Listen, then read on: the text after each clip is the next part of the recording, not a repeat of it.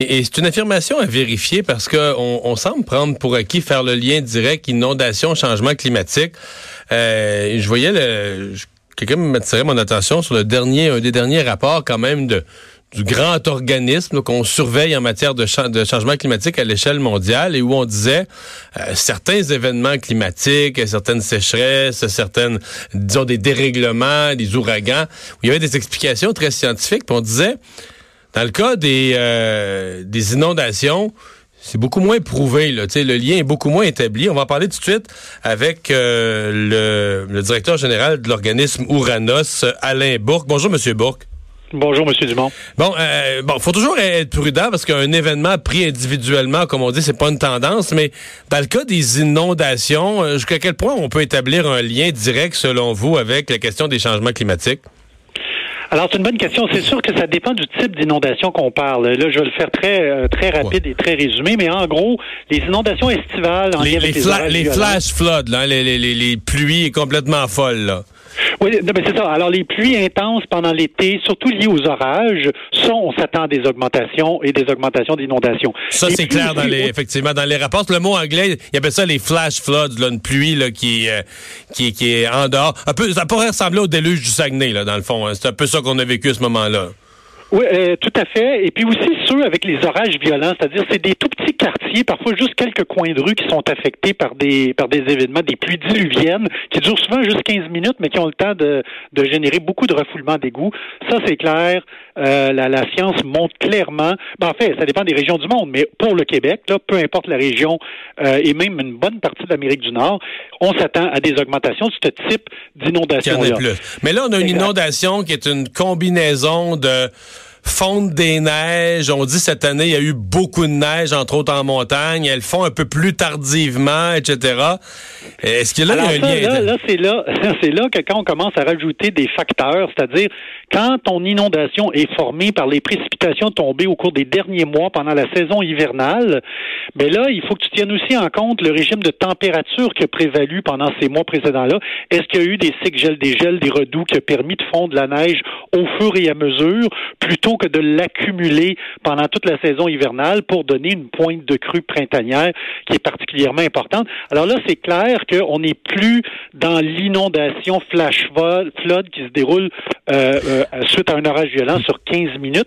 C'est pas mal plus complexe à, analyser. Parce que cet hiver, on a blâmé, il me semble, le froid comme étant une espèce de dôme d'air froid qui, qui s'est un peu euh, coincé sur le Québec, qui restait là pendant très longtemps. Mais donc, et je voyais à l'époque des gens qui disaient, bon, les changements climatiques quand il fait frais tout l'hiver. Les, gens disaient, ben faut pas, faut pas dire ça, faut pas faire de lien quand il fait froid, que c'est à cause des champs, euh, bon, défendre que les, changements climatiques n'existent pas. Est-ce que ce dôme d'air froid là qui était coincé sur le Québec, on peut le lier à des changements climatiques ou c'est quelque chose qui arrive de temps en temps?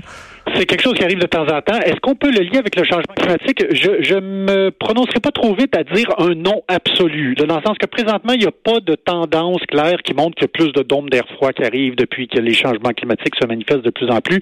Donc, le lien est pas vraiment établi, mais, mais il y a peut-être un lien qui existe. C'est juste qu'il n'est pas encore connu, compris. Il est peut-être pas non plus statistiquement significatif, donc les scientifiques peuvent pas se prononcer là-dessus.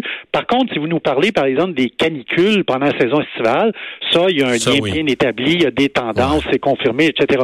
Je pense quand même, là, juste pour défendre un peu les gens qui, qui tentent de faire des liens avec les changements climatiques dans, dans le sens des défendre, c'est que je pense qu'en général, c'est vrai que le climat, à cause des changements climatiques, ne se comporte plus tout à fait comme il le faisait autrefois. Et donc, les gens ont peut-être tendance à simplifier un petit peu trop rapidement en disant, ah, avec les changements climatiques, on ne reconnaît plus notre météo, nos régimes d'extrême, etc.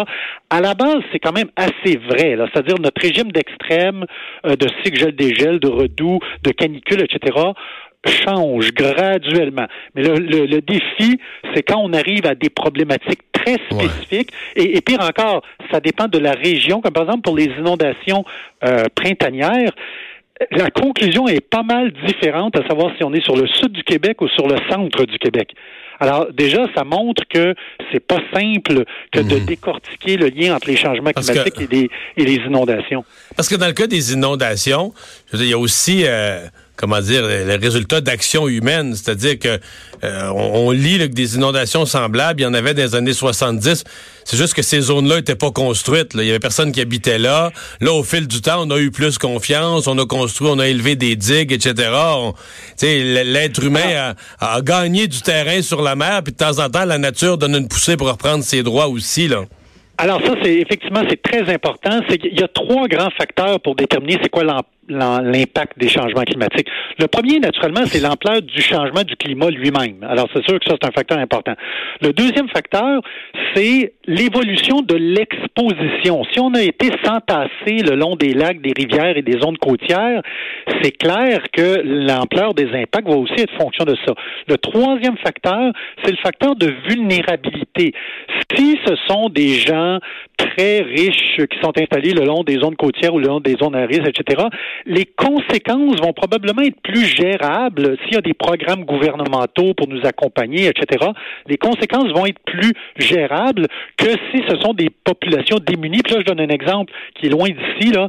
Si on va, par exemple, dans certaines villes côtières en Afrique qui sont frappées avec des inondations comme on a vu au Mozambique récemment, c'est beau, là. les conséquences de ça, euh, je veux dire, même à la limite, notre deux astres naturels actuels au Québec, c'est vraiment pas si pire que ça quand on regarde ce qui se passe dans des pays africains qui ont peu de moyens. Alors, l'ampleur des impacts des changements climatiques a rapport à ces trois facteurs-là, l'intensité des changements du climat par eux-mêmes, l'exposition, donc à savoir si on s'est mis dans un endroit à risque ou pas, et la vulnérabilité, ça veut dire notre capacité à pouvoir euh, réagir face à ces événements-là et à dealer. Bien, merci beaucoup de nous avoir parlé. Alain Bourque, directeur général d'Ouranos.